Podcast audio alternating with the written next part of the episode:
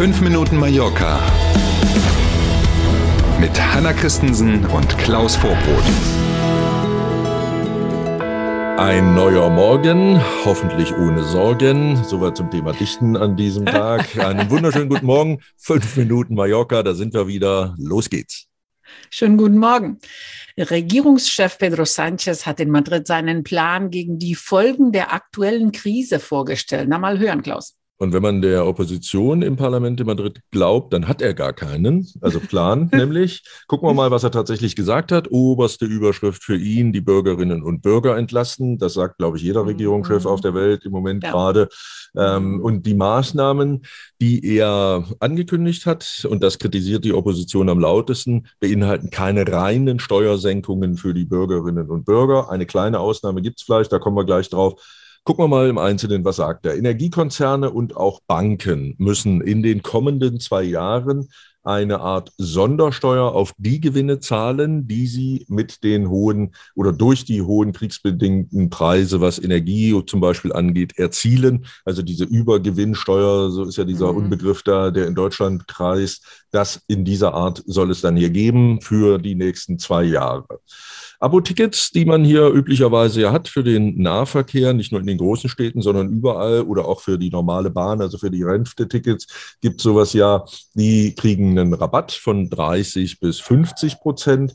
Und mhm. zwischen dem 1. September und Ende des Jahres kann man das sogar in ganz Spanien dann kostenlos nutzen. Also auch Yay. das sehr ähnlich eben, ich sage nur 9-Euro-Ticket. Ja, genau. Und was wir ja vergangene Woche schon mal erwähnt hatten, das ist schon bekannt gewesen, er hat es aber nochmal bestätigt, die Mehrwertsteuer auf Strom wird nochmal mhm. gesenkt. Die ist ja schon mal auf 10 Prozent runtergenommen worden und jetzt dann eben auf 5 Prozent. Ähm, das ist so im Wesentlichen das. Dann gibt es noch ein paar Rentenerhöhungen für Leute, die weniger als 14.000 Euro nicht im mhm. Monat, sondern im Jahr verdienen. Ja. Eine Einmalzahlung von 200 Euro.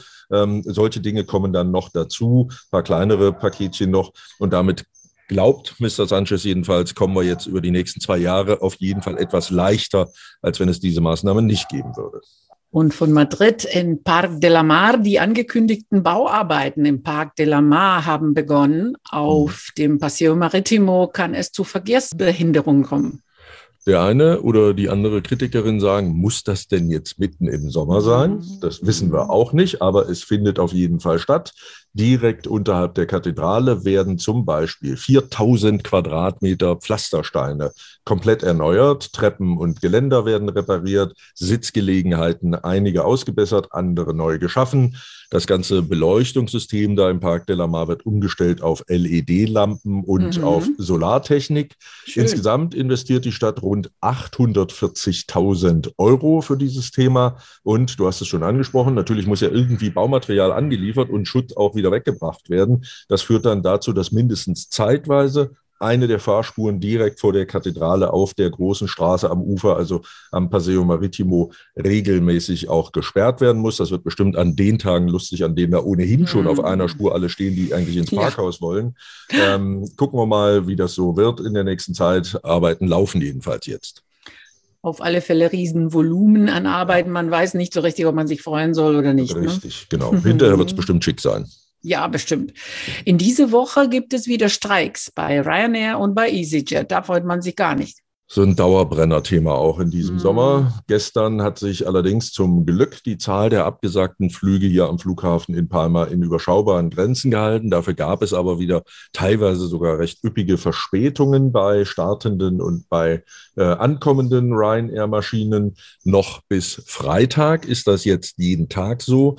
Ähm, das Kabinenpersonal streikt ja, das war ja auch angekündigt, wissen wir also schon. Und dann Freitag, Samstag und Sonntag, da geht's dann nicht mehr. Freitag auch noch bei Ryanair Ryanair, aber dann am Wochenende, an den beiden Wochenendtagen, da geht es dann eher um die EasyJet-Maschinen, die Probleme haben dürften, weil dann nämlich bei EasyJet gestreikt wird. Also, wer mhm. unterwegs ist in dieser Woche und ein Ryanair oder dann eben später in der zweiten Wochehälfte einen EasyJet-Flug gebucht hat, vorher schlau machen, ob es den Flug gibt, ob es Verspätungen gibt, ob man umgebucht ist, etc. pp.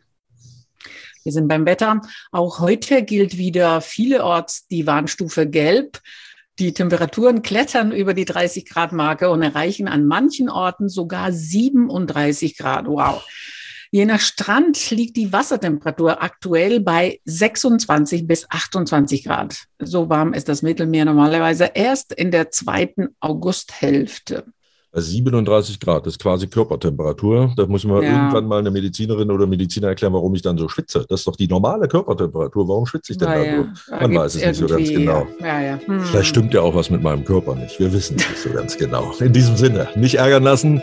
Den äh, sonnigen Urlaubstag, wenn es denn einer ist, für Sie genießen. Für alle anderen, die arbeiten müssen, toi, toi, toi, durchhalten bis zum Feierabend und dann ab ins Wasser. Hm. Wir sind morgen früh wieder da und freuen uns drauf. Bis dahin, tschüss. Danke für heute. Bis morgen um sieben. Tschüss.